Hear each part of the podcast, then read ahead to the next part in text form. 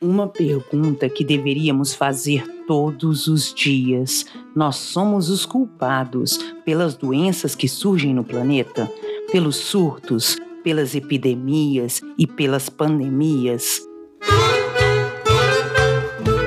Bora então falar sobre isso. Eu sou o Lucas. E eu sou a Viviane.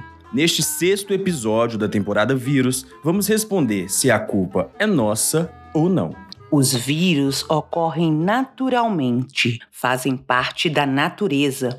Eles já existiam no planeta muito antes dos seres humanos e são mais numerosos do que nós. Existem mais vírus na Terra do que estrelas no universo, ou que células no nosso corpo. Entender de onde vêm os agentes infecciosos é muito importante e aparentemente mais importante do que entender como combater a disseminação das doenças na população humana. Felizmente, dos vírus que conhecemos, apenas algumas centenas podem infectar os seres humanos.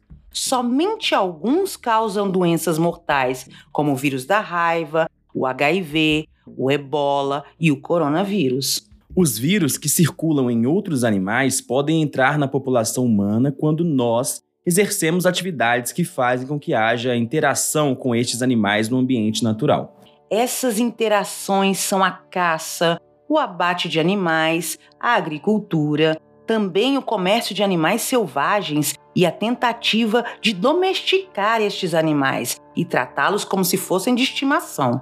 Além disso, o crescimento da população mundial, as viagens entre países e continentes e as mudanças climáticas que afetam a natureza e a moradia dos animais silvestres oferecem mais oportunidades para o contato com animais que carregam no seu corpo vírus que não conhecemos. Muitos dos vírus que nos afetaram nos últimos 20 anos surgiram de reservatórios não humanos, que podem ser animais ou o próprio ambiente natural as florestas, ambientes que antes nós não invadíamos. Entre todos os reservatórios animais, os morcegos carregam vários vírus que podem causar doenças nos seres humanos.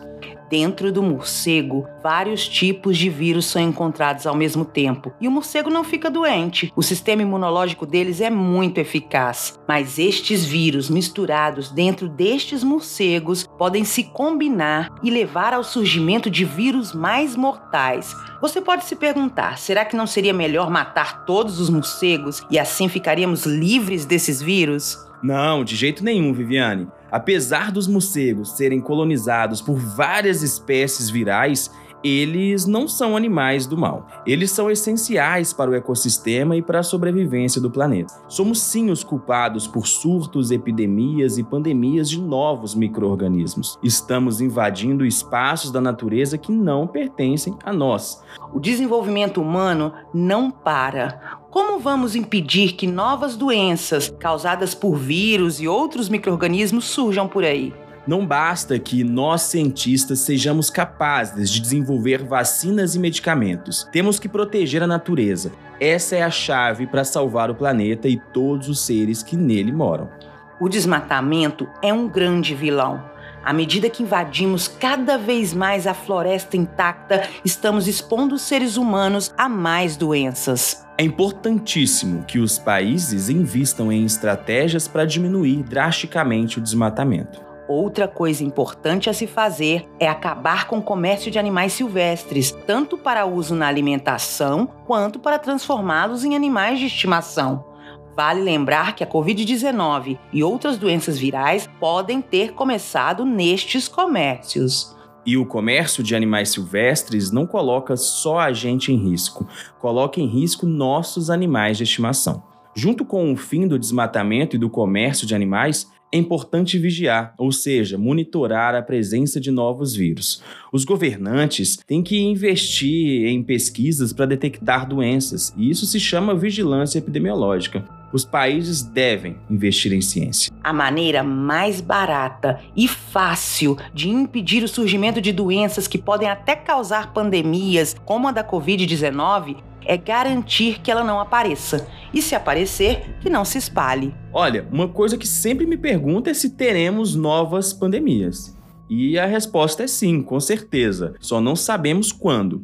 mas temos ferramentas para detectá-las. Só basta investir e conscientizar a população para que tenha consciência de que nossas ações no meio ambiente são responsáveis por doenças que podem levar à extinção da nossa espécie. Verdade, Lucas, somos culpados. Mas será que depois de uma nova doença viral aparecer e se espalhar, podemos ficar livre dela para sempre? Não vou contar porque este vai ser o nosso bate-papo do próximo episódio. Até o futuro.